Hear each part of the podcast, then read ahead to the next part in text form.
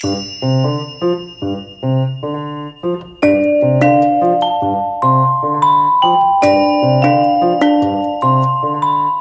sind halt Sternenstaub und, und wenn wir da in die Sterne schauen, dann geht es uns so wie den alten Philosophen im, in, im alten Griechenland. Wir überlegen einfach, wo sind wir her, wo, wo kehren wir hin, wo gehen wir hin.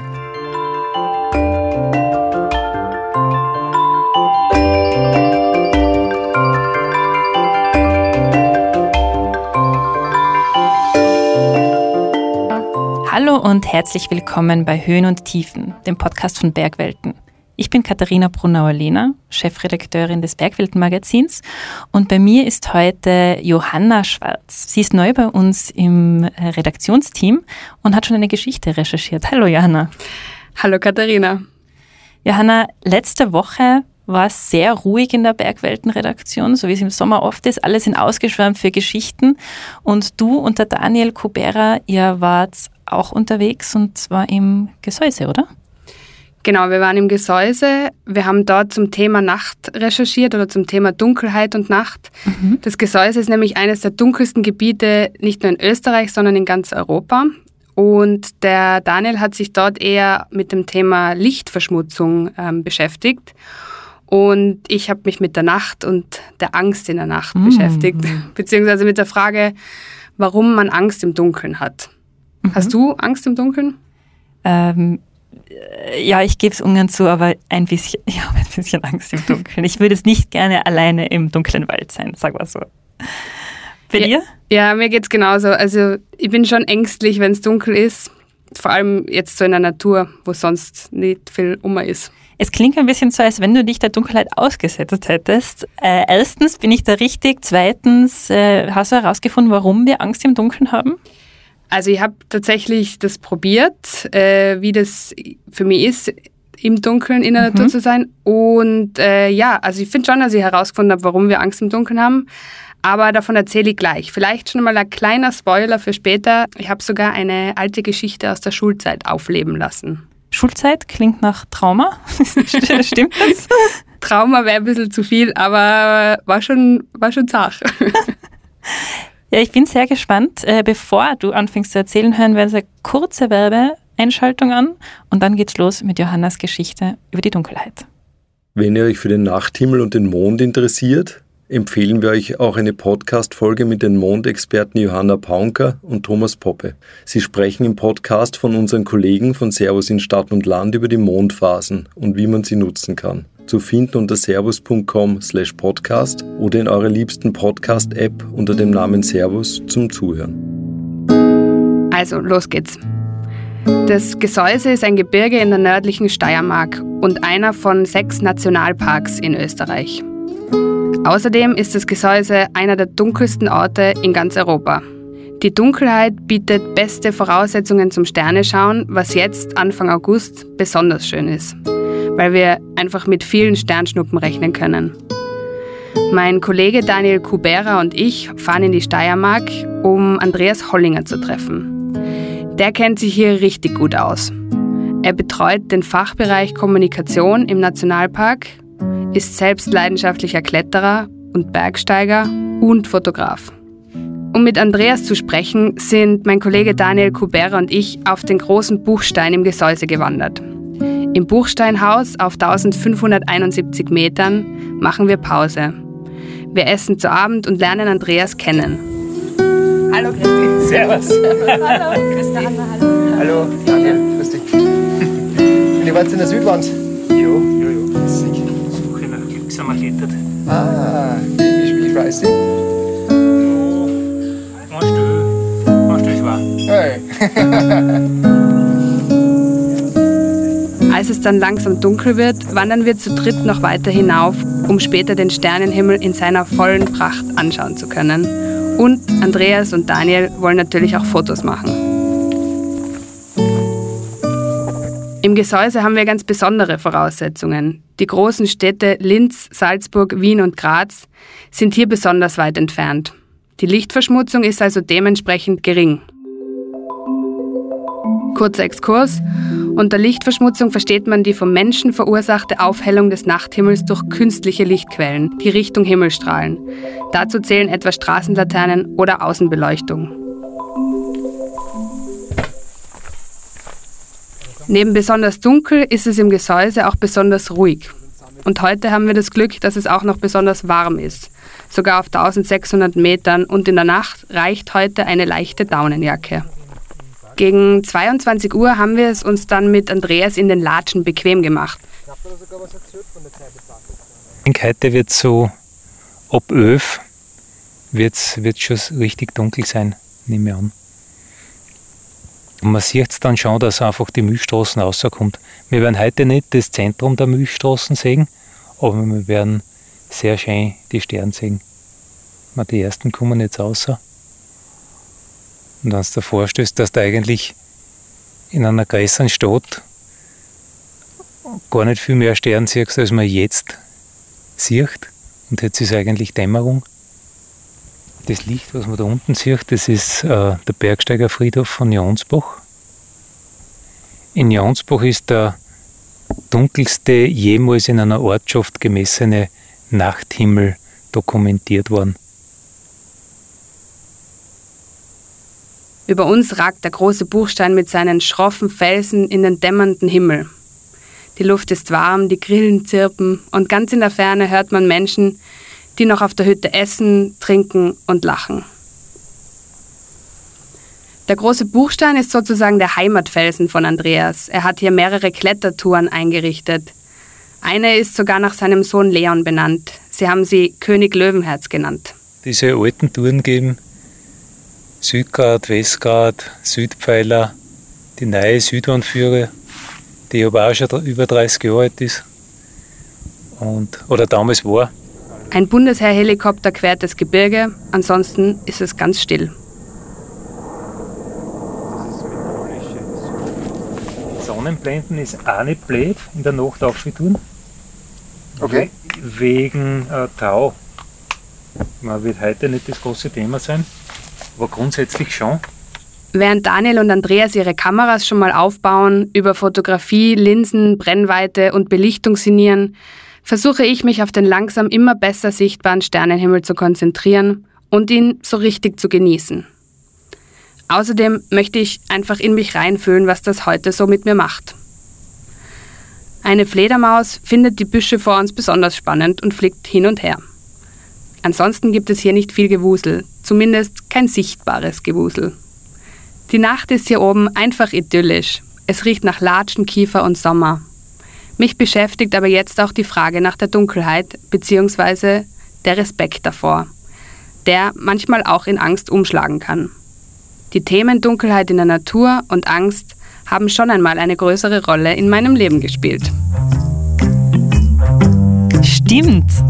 Du hast mir eine Geschichte versprochen. So Trauma der Jugend oder sowas? Ja, richtig. Also, mhm. Als wir circa 15, 16 Jahre alt waren, waren wir mit der Schule auf Einkehrtagen im Tiroler Sellrheintal. Mhm. Als Achtsamkeitsübung hat uns der Kursleiter damals in der Nacht im Wald ausgesetzt. Wow. Und uns gebeten, mit mehreren Metern Abstand zu sitzen und die Nacht zu genießen. Mhm. Meine Freundinnen und ich haben solche Angst gehabt, dass wir uns zusammengesetzt haben und Rücken an Rücken abgewartet haben, was allerdings auch nicht so viel geholfen hat. Als wir wieder aus dem Wald rausgeholt worden sind, hat auch nach mehrmaligen Durchzählen eine gefehlt. Was? Es hat ein Kind gefehlt? Der Kind 15, also, 16, aber um ja. Gottes Willen. ja, es klingt jetzt natürlich dramatisch, ähm, aber wir gehen jetzt nochmal ins Gesäuse und dann löst sich die Geschichte auf. Okay, äh, ich bin gespannt. Also, zurück in der Nacht im Gesäuse erklärt uns Andreas, wie schnell sich das Auge an die Dunkelheit gewöhnt. Und es fällt mir richtig auf. Jede kleinste Lichtquelle stört mich immens. Sogar das Display des Aufnahmegeräts muss ich zuhalten, während ich ihn interviewe. Ja, diese Botenstoffe, wenn du das Auge früher adaptierst, das dauert aber dreiviertel Stunde, dann siehst du viel besser. Und wenn du einmal ins Helle schaust, dann ist es wieder weg. Weil er sich so viel mit dem Sternenhimmel, der Dunkelheit und den perfekten Lichtverhältnissen beschäftigt, erscheint mir Andreas als Experte für meine Fragen zur Angst im Dunkeln sehr geeignet. Ich frage ihn, wie es ihm eigentlich mit der Dunkelheit und der Nacht so geht. Naja, der Nachthimmel, der bringt uns einfach irgendwie heim. Also wir sind halt Sternenstaub und, und wenn wir da in die Sterne schauen, dann geht es uns so wie den alten Philosophen im, in, im alten Griechenland. Wir überlegen einfach, wo sind wir her, wo, wo kehren wir hin, wo gehen wir hin, wie kehrt das alles zusammen. Also das beflügelt einfach die Fantasie. Hat Andreas eigentlich Angst im Dunkeln? Mm, eigentlich nicht. Also ich denke, das gehört einfach dazu, dass es auch mal finster ist. Und mm, ja, das ist halt auch ein bisschen in, in Österreich ein, ein großer Luxus, dass es bei uns eigentlich keine, keine gefährlichen Tiere gibt, äh, keine giftigen Tiere so wirklich. Und ja, wenn du in der Nacht unterwegs bist, du brauchst ja nicht fürchten, dass einmal irgendwer da steht, der äh, das anzweifelt, dass du an der Spitze der Nahrungskette stehst.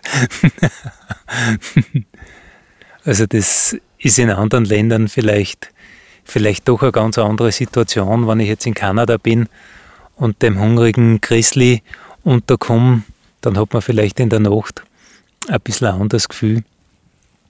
Im Gseis ist es eigentlich nur, nur positiv und ohne Angst für mich verbunden. Aber warum haben dann manche, also ich, dann doch Angst in der Dunkelheit? Auch wenn ich rational verstehen kann, dass ich vor allem hier eigentlich gar keine Angst zu haben brauche. Ja, ich glaube, das ist, das hat zu tun mit Eigenwahrnehmung und Fremdwahrnehmung. Die Menschen glauben, sie wären sicherer, wenn sie im Licht sind, weil sie können ja dann was sehen. Aber ich meine, wenn ein wer was tun will, will ein, anderer Mensch was tun. Und wenn es dunkel ist, sieht der, der auch nichts. Und wenn es hell ist, sieht der auch gleich viel. Das heißt, in Wirklichkeit ist die Chancengleichheit immer, immer gleich. Und deswegen braucht man sich von der, von der Dunkelheit auch nicht fürchten. Also ist nie berechtigt. Naja, ich meine, oder da oben nie berechtigt. Also ich glaube, in der Natur ist Dunkelheit natürlich schon ein gewisses Risiko, weil wenn ich irgendwo am Berg bin und vor allem in der kalten Jahreszeit und ich muss noch oben, dann ist es natürlich ein großes Thema, habe ich jetzt ein Licht mit oder nicht. Aber so, dass mich die Dunkelheit grundsätzlich äh, ängstlich machen würde, so ist es gar nicht. Hast du als Kind Angst gehabt in der Natur, wenn es dunkel geworden ist? Oder grundsätzlich Dunkelheit bedingt? Eigentlich nicht. Ja, vielleicht hat es auch mit, äh, wir Menschen wollen immer die Kontrolle über Dinge haben und wenn wir nichts sehen, unser Hauptsinnesorgan äh, halt nicht mehr funktioniert, dann fühlen wir, fühlen wir uns halt irgendwie ohnmächtig. Und dann tragen wir das Licht auf und dann passt es für uns wieder. Also ich glaube, es hat viel mit, mit unserem Kontroll, naja, fast schon Wahn oder unserem Willen, alles zu kontrollieren, zu tun. Und was meinst du jetzt, Johanna? Kennst du Kontrollwahn? Könnte das sein? Kontrollwahn? Ich? Was? ja, schon eher sehr. Gerade deshalb wollte ich es dann aber einfach auch nochmal probieren. Und dann kommen wir zum, zur Geschichte mit der Jugendlichen im Wald, ja? Ja, versprochen. Was macht das Gesäuse so besonders für die? Das Gesäuse mit der Nacht? Ja, das Gesäuse ist einfach in der Nacht deswegen was Besonderes, weil man einfach den Sternenhimmel noch erleben kann. Wir schauen jetzt da auf und wir alle drei sind jetzt da voll begeistert von der Milchstraße, die man mit freiem Auge sieht. Und wenn 99 Prozent der Menschen in Europa das Erlebnis nicht haben können, weil man einfach die Milchstraßen nicht mehr sieht, weil es nicht mehr so dunkel ist, dann ist das auf jeden Fall was Besonderes. In Wirklichkeit hat das Gesäuse für den dunklen Nachthimmel sehr wenig gemacht. Wir sind einfach in der privilegierten Situation, dass wir eine spezielle Lage haben, eine geografische Lage haben halt zwischen diesen Metropolen und dass bei uns halt recht wenig Menschen leben und dass deswegen das halt so ist, wie es ist. Ich glaube, das, was wir sehen wollten, haben wir jetzt eigentlich gesehen. Dass es finster ist bei uns, dass man die Milchstraßen schön sieht, auch wenn man jetzt das Zentrum der Milchstraßen gar nicht sieht. Das heißt, in ein paar Monaten äh, ist es nur sehr viel spektakulärer, weil das Zentrum halt viel heller ist von der Milchstraßen. Aber man sieht da jetzt schon die dunklen Bereiche der Milchstraßen, also nicht nur die hellen, sondern auch die dunklen. Und dann muss es schon wirklich sehr in Ordnung sein, der, der Nachthimmel, wenn man das erkennen kann. Und wir da sehen die, weiß ich nicht, wie viele Dutzende Sternschnuppe. Das ganze Gespräch mit Andreas Hollinger und seine beruhigende Stimme machen mir Mut. Ich möchte es nochmal probieren, möchte dem achtsamen Moment in der Natur und in der Nacht von damals vor 20 Jahren eine zweite Chance geben und schicke die anderen vor nach unten. Ich bleibe in mehr oder weniger absoluter Stille und Dunkelheit zurück. Um den Sternenhimmel besonders gut genießen zu können, lege ich mich auf den Rücken, einfach auf dem Weg. Die anderen beiden entfernen sich. Ich habe eine Pulsuhr mitgenommen. Sie zeigt mir mein Stresslevel an. Es sinkt langsam. 70, 69, 68 bis 60 runter. Ich atme tief durch und lausche der Stille.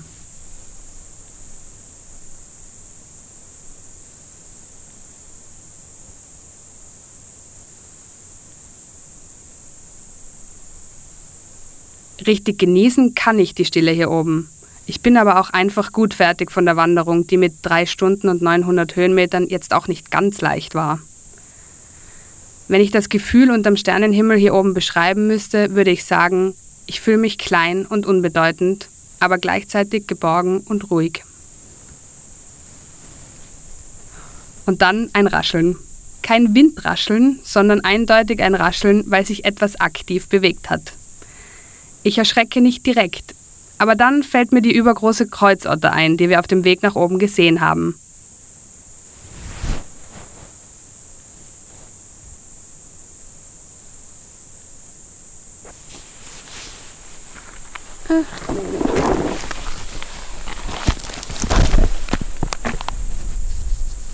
Ich springe auf. Auch wenn eine Kreuzotter kein Grizzlybär ist, muss ich nicht gebissen werden.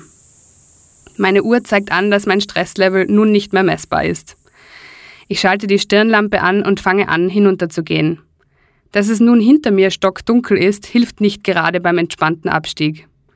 Vor allem als ich merke, wie weit die anderen beiden schon entfernt sind. Endlich komme ich langsam in die Nähe der Hütte. Vor lauter Aufregung habe ich das Handy für die Aufnahme nicht in den Flugmodus geschaltet und es sucht immer wieder nach Empfang.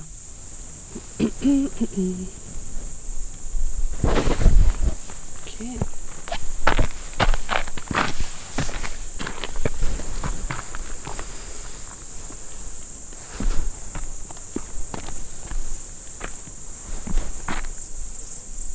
Dani? Ja. Ah, passt. Ja, da war sie wieder. Die Angst vor dem Unbekannten, vor der Dunkelheit hinter mir, vor dem Kontrollverlust in einer unbekannten Umgebung. Also auch berechtigt irgendwie, aber mit der ganzen Information, die ich hatte, hätte ich auch entspannter sein können. Ich denke, dass Angst ja eine super Sache ist. Das macht uns, macht uns wach, schärft unsere Sinne. Ähm, die Frage ist, wie man wie wir dazu stehen, ob wir uns das eingestehen, okay, jetzt ist finster, jetzt kann ich nicht so schnell gehen oder es ist ein bisschen unbehaglich, ich höre da Geräusche, die ich nicht weiß, die ich nicht kenne, da gibt es vielleicht nachtaktive Tiere, da raschelt da, ja, die machen halt irgendwelche Dinge, die ich auch nicht sehe, macht uns vielleicht ein bisschen Unbehagen. Ja, ich glaube, da kann man auch dazu stehen, okay, in sich einhören, achtsam sein, ja, wie geht's mir da dabei? Und sie bewusst sein, ja, das ist ja was Gutes, weil das hält mir am Leben, das hat die Menschen über Jahrmillionen am Leben gehalten, dass sie aufmerksam sind, dass sie halt, ja, einfach achtsamer sind. Und wir gehen halt, wir gehen halt den leichteren Weg und sagen, naja, da fühle ich mich nicht wohl, auf das lasse ich mich nicht ein und da traue ich jetzt ein Licht auf. Stimmt. So ein Perspektivenwechsel kann also immer mal helfen. Eigentlich ist das Gefühl auch irgendwie schön, dass man Respekt vor der Natur hat, ein bisschen Ehrfurcht hier oben. Und das Gefühl kann man eigentlich auch genießen. So wie meine Schulkollegin damals, die wir übrigens auch schnell wiedergefunden haben. Sie hatte sich einfach nur so entspannt gehabt, dass sie eingeschlafen war. Mitten im Wald, offenbar voller Vertrauen in das Unbekannte. Okay, sie ist einfach eingeschlafen. Ja, sie hat sich einfach super gut entspannt im Dunkeln im Wald und sie hat offenbar gar kein Problem damit gehabt, alleine zu sitzen. Mhm. Und ähm, sie hat uns dann auch nicht gehört, als wir gerufen haben, weil sie einfach eingeschlafen war. Mhm. Und ja, wir haben den Wald nach ihr durchkämmt und es hat ein bisschen gedauert, aber wir haben sie gefunden. Oh Gott, gut. Und diese Ruhe von ihr hätte ich gern. Ich auch, ja. äh, du, aber sag mal, wie lange warst du jetzt eigentlich da im Gesäuse im Dunkeln alleine? Ja, ich würde sagen, von Hinlegen bis Aufstehen sind vielleicht fünf Minuten vergangen. Okay, also wirklich gar nicht so lange. Na? Aber würdest du jetzt sagen, du hast Angst gehabt oder wie würdest du das zusammenfassen? Also erst nicht, dann kurz schon und dann wieder nicht. Mhm. Ähm, ich ich finde, die, die Lust auf Entspannung und auf mal alleine, zumindest kurz mitten in der Natur sein und in der Nacht in der Natur sein, hat eigentlich überwogen. Mein Fazit wäre auf jeden Fall, dass ich es nochmal probieren wollen würde. Mhm. Vielleicht schaffe ich es dann ja ein bisschen länger.